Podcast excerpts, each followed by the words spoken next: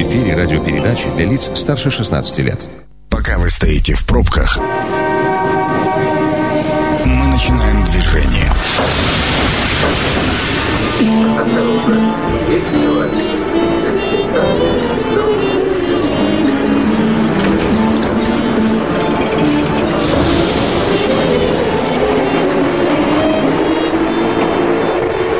Метро. Главные темы Красноярска. Добрый вечер. Это программа «Метро». Меня зовут Дмитрий Полуянов. Сегодня мы будем с вами говорить про дистанционное обучение. Дистанционное обучение в школе школьников. С 6 апреля все мы, после каникул, все мы, имею в виду учителей и э, школьников, перешли на дистанционное образование. Никто школу не отменял. Знания нужно получать. Масса вопросов, э, масса новых возможностей помимо вопросов. И как с этим справляемся, и школьники школьники, и родители, и, конечно же, учителя. Именно об этом мы сегодня и поговорим. Дозванивайтесь к нам. Телефон в студии 219 11 10. Будем рады вашим звонкам. А, а сегодня мы э, в качестве эксперта пригласили Лидию Коматкову, директора средней школы номер 150. Лидия, добрый вечер, вы с нами? Здравствуйте, Дмитрий, да, я с вами. Да, а, я прокомментирую, мы с Лидией работаем удаленно. Раз уж мы говорим про удаленное образование, то и общаемся мы сегодня удаленно. Мы сегодня в вашем лице будем обращаться не столько к директору конкретной школы, сколько к руководителю учебного заведения, а, который на себе почувствовал все тяготы, а может быть и не тяготы, а возможности новой формы обучения, хорошо? Чтобы мы говорили про образование дистанционное в целом. Да, хорошо. Итак, 6 апреля мы вышли с каникул, и вот сразу же погрузились в дистанционное обучение как э, этот момент пережили преподаватели. Первые две недели точно были проблемы. Знаю не понаслышке, э, потому как у меня и сын, и дочь э, школьники, и вот мы очень, очень внимательно стараемся выполнять все задания, но действительно система не справлялась в самом начале, сейчас ситуация выровнялась, и, наверное, вы это подтвердите, прокомментируете, но какими для вас были эти две недели, как вы справились? с точки зрения школы и учителей? Наверное, начну с того, что а, к этой ситуации никто из нас морально не был готов. И, на мой взгляд, это была основная трудность. А, Все, чему нас а, ранее учили, как учить детей, как организовывать процесс, все это стало ну, абсолютно по-иному, и нужно было в кратчайшие сроки полностью ситуацию эту изменить для того, чтобы наши дети, выйдя 6 апреля в, ну, скажем, в новую школу, в школу в дистанционном формате, смогли получать а, качественное образование. Конечно, а, эта ситуация а, потребовала от нас каких-то новых, а, поиска новых а, дополнительных собственных ресурсов. Я сейчас говорю не только про учителей, я говорю и про ребят, и про родителей, которые так же, как и мы, оказались абсолютно в новом формате общения. Да, действительно, Дмитрий, я поддерживаю вас в том, что все мы столкнулись с техническими трудностями. Как оказалось, что все существующие электронные платформы, начиная от электронного журнала, которым пользуются красноярские школы, а, не были готовы к такому массовому использованию. А, поэтому, э, наверное, вот э, одна из, э, одна из основных проблем и трудностей это как раз была техническая поддержка друг друга. Вы имеете в виду Кроме... платформу, да? Да, я имею в виду э, электронные платформы, которые сопровождают процесс нашего общения. А, не можем мы э, общаться сейчас напрямую, воочию, как привыкли, поэтому школа искала э, такие места, такие платформы, где бы можно было бы организовать онлайн-обучение. А, а что-то стало альтернативой электронному журналу? Нашли такие платформы? А, да, мы а, для себя нашли а, такую платформу. Платформа широко известная, с соблюдением норм безопасности, а именно с присвоением паролей для видеоконференции. Мы выбрали такую платформу, которая называется Zoom. Угу.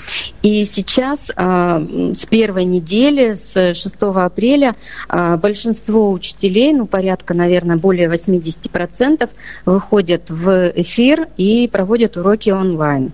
А, на второй неделе э, количество учителей, э, использующие э, данную платформу и занимающие с ребятами а, онлайн, увеличилось. А скажите, Лидия, уроки проходят в в таком же формате в обычном, по расписанию, 8 начала занятий, 40 минут уроки, 6-5 уроков в день или нет? Или изменился процесс и график? А, процесс мы а, изменили. А, когда мы детей отправили на каникулы, мы стали сразу же изучать, что же такое дистанционные технологии и каким, думать, каким образом нам организовать этот процесс ну, с учетом требований и Санпин в том числе, и зная, что дети не должны сверх определенного установленного времени находиться за компьютером. Поэтому Поэтому мы полностью процесс изменили.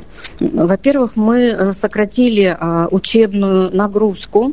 А, онлайн-уроки у нас а, проходят, ну, ровно, скажем, в, в два раза меньше, чем при офлайн обучении, которое было прежде. Так, у учеников начальной школы в день проходит по два урока, а в четвертых классах три урока. Э, и у учащихся а, пятых, э, одиннадцатых классов а, не более четырех уроков э, в день. При этом а, поменялась а, продолжительность этих уроков, то есть уроки в начальной школе не превышают 20 минут, а уроки а, в старшей школе не превышают 30 минут, конечно же, с перерывами между ними. Лидия, а все ли, э, весь ли, э, весь ли класс собирается на онлайн-урок, и можно ли как-то это проконтролировать?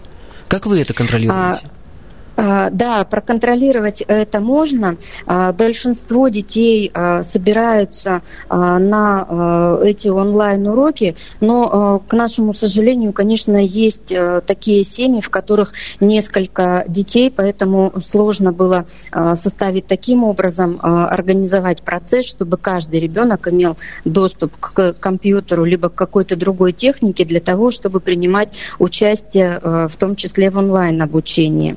А, Контролируют это учителя, предметники и классные руководители, которые а, видят тех детей, кто заходит к ним в, определенную, в определенное время на определенный урок. И таким образом а, ведут учет э, посещаемости. Угу. Э, я напомню, телефон студии 219 1110. Присоединяйтесь, пожалуйста, к нашей беседе. Как у вас с точки зрения родителей и учеников устроен процесс и проходит дистанционное обучение? А э, вот э, я могу отнести 150-ю школу все-таки к школе средний или даже выше среднего по а, благосостоянию родителей. А есть ли у вас информация, и предположу, что у большинства из ваших а, учеников есть техническая возможность обучаться, а есть ли у вас информация а, по краю или, может быть, по Красноярску о технической возможности, у какого количества учеников нет возможности обучаться дистанционно? А, ну, к сожалению, в целом по Красноярскому краю у меня такой информации нет. Я могу вам а, сказать только, что а, по, конкретно по нашей школе, да, мы понимаем, что у нас такие дети есть, и еще до выхода 6 апреля с каникул мы проводили ну, опрос родителей, угу. какие технические возможности у них есть для того, чтобы осуществлять этот, чтобы мы могли осуществлять этот процесс. У нас порядка ну, наверное, менее 10% э, таких учеников, но такие ребята тоже есть. А как Поэтому вы с ними мы, выходите из ситуации? А, да, вот э, рассказываю, как мы с ними выходим а, из ситуации. То есть а, сейчас учителя с такими детьми ведут индивидуальную работу, они дают им посредством телефонов родителей какие-то задания, они их консультируют индивидуально, в том числе и по телефону. Сейчас есть и средства видеосвязи, через телефон можно это организовывать. Вот, поэтому в общем, находят даже решение. при да, на, учителя все нашли решение, и все дети абсолютно э, подключены к этому процессу дистанционного образования. А у нас а, на линии дело... звонок. А, давайте послушаем угу. нашего слушателя. А, здравствуйте. Да, здравствуйте. Как Меня вас зовут? зовут Андрей. Андрей, слушаем Андрей. вас. Ну, на самом деле, я считаю, не знаю, куда мы катимся. Вот лично у нас в школе, первоклассник, да, э, до сих пор не определились с платформой, да, это понимаете, о чем речь. Вот, а какая школа? Э, не важно на данном этапе. А, я один раз специально просился с работы, чтобы послушать, как это дело происходит. Мягко говоря, у меня волосы дыбом стали. А, во-первых, ну, детям дали клавишу, да, нажми микрофончик, выключи микрофончик. Угу. Отгадайте, что они сделали. Они 20 человек все включили микрофончик и начали что-то где-то говорить.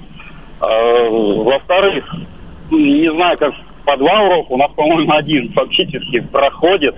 И ну, если у родителей есть возможность и, мягко говоря, знания и терпение, то, наверное, они что-то своему ребенку занесут. Угу. Все остальное, я считаю, ну, до первого класса безумие полное.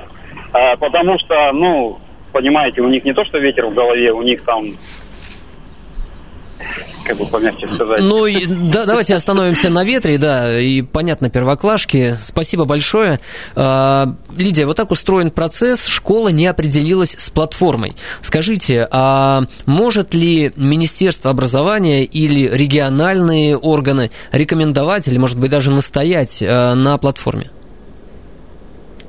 Ну, я думаю, что э, рекомендовать, конечно, министерство может, но так как э, в законе об образовании очень много э, прав определено именно образовательной организации, то я думаю, образовательная организация, в том числе вот э, звонящего, в ближайшее время все-таки определится, потому что действительно сейчас первые две недели были адаптационным периодом, и, конечно же, очень сложно было э, в первую очередь ученикам ученикам начальной школы и их родителей для того, чтобы найти в себе, в своей семье ресурсы, организовать весь этот процесс. Но то, о чем э, говорит папа, э, ученика, а, когда ребята включили все микрофоны, но это же здорово, они три недели вообще не общались друг с другом, они друг друга не слышали, и они а, сейчас, ну так же, как и мы все, вот стоим вот перед новой ситуацией и должны каким-то образом научиться жить в новых условиях. Поэтому, когда учительница разрешает детям высказаться, и каким-то образом, я думаю, что этот процесс все равно э, грамотный педагог упорядочит, э, и дети будут иметь возможность общения в новом формате для них. Ну да, вопрос э, общего шума или общего включенного микрофона – это технический да. и организационный это момент. Он решается конечно. элементарно, включи микрофон, выключи, и все отлично. А вот э, что касается платформы и времени на раскачку, ну его же нет на самом деле. Э, уж ну, скоро год закончится. Я согласна, что времени на раскачку нет, поэтому сейчас школам ну, нужно вот в кратчайшие сроки определять все ресурсы, которые можно использовать. А кратчайшие сроки это, наверное, текущая неделя, а потом уж поздновато будет. Да, да. А, ну вот сейчас уже началась третья неделя дистанта. Угу. А, я считаю, что за две недели уже а, школы, ну по крайней мере мы уже а, работаем над тем, как а, процесс упорядочить. То есть процесс выбора платформ и а, всех возможных а, ресурсов, но он уже пройден нами. Это программа «Метро». Авторитетно о Красноярске. Да, это программа «Метро», и мы возвращаемся в эфир. Э, сегодня мы говорим про дистанционное обучение школьников. Это онлайн-катастрофа или все-таки онлайн-возможность? А э, эксперт сегодня у нас Лидия Коматкова, директор средней школы номер 150. Лидия, еще раз добрый вечер. Добрый вечер. Лиза, сегодня э, мне попалась информация на глаза о том, что порядка 80% учителей в России столкнулись с проблемами при переходе на дистанционное обучение не только в плане техническом, но еще и в психологическом. Они к этому оказались не готовы. И э, согласны ли вы с этим тезисом, с этими цифрами? И если да, то какие именно психологические особенности и проблемы возникли у учителей? А, да, Дмитрий, я согласна а, с тем, что учителя не были готовы к такому быстрому переходу на дистанционное обучение, а, но если говорить, в чем именно была неготовность, все-таки, на мой взгляд, это неготовность методическая. Угу. То есть учителя прежде, никак, ну, по большому счету, наверное, вот как раз 80% учителей никогда не а, работали в дистанционном формате и не а, вели уроки а, таким образом. Потому что дистанционный урок, он ну, кардинально отличается как по опыту нашей пережитой первой недели онлайн-обучения, он кардинально отличается от обычного привычного урока. И это не значит, что учитель сидит перед монитором и что-то рассказывает детям. То есть мы поняли, что задача учителя сейчас на уроке организовать процесс э, взаимодействия с учениками. А вот как это сделать, это, конечно, э, большой вопрос, вот над которым сейчас учителя работают. Лидия, а в режиме дистанционного обучения у учителей работы прибавилось? На первых э, неделях, конечно, работы прибавилось, потому что мы э, выстраиваем сейчас по-иному свой ритм жизни. Мы э, больше времени, э, педагоги я имею в виду, когда говорю, мы э, больше времени затрачиваем на подготовку к новым форматам урока. Угу. Мы э, ищем э, способы обратной связи, в том числе не только с учениками, но и с родителями. Э, отслеживаем э, объем домашнего задания для того, чтобы э, не было перегрузки у детей. Э, нам очень важно понимать э, вот в обратной связи, каким образом происходит э, усвоение и э, присвоение детьми э, учебного материала. И каким-то образом э, нужно еще и оценивать. Скажите, э, какие-то уроки и какие-то предметы ушли, сократились, э, отменены или нужно программу выполнять в полном объеме? И неважно от того, что преподает э, преподаватель, труды или физическую культуру, но аттестовывать учеников нужно? В нашей школе мы не отказались ни от одного предмета. И все а, предметы дети сейчас изучают в полном объеме. Некоторые из э, тех предметов, ну я так понимаю, о которых мы говорим, это музыка, изобразительное искусство, uh-huh. технологии, физическая культура, проходят в нашей школе онлайн. Например, физическая культура. И дети с радостью разных возрастов ждут эти уроки, потому что, находясь дома в четырех стенах такое продолжительное время, это хотя бы какая-то физическая нагрузка, хотя бы сделать какие-то элементарные физические упражнения и для детей, и для родителей, ну, это доставляет радость. А учитель а, физкультуры... Да, извините. Угу. А учитель физкультуры э, ставит задачи и просит потом отправить ему видео в качестве подтверждения выполненного задания?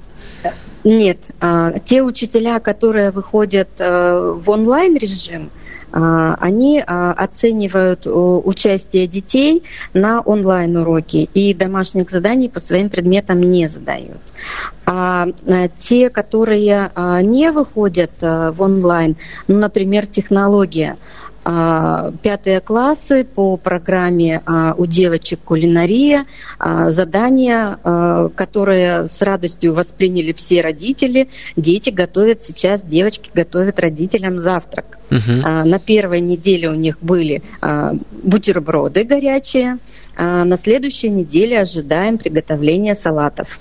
Ну, осталось дождаться, когда мальчики сделают для мамы скалки в домашних условиях, не знаю как, но э, наверняка учитель труда отправит видеоинструкции, технологии и что-то придумает.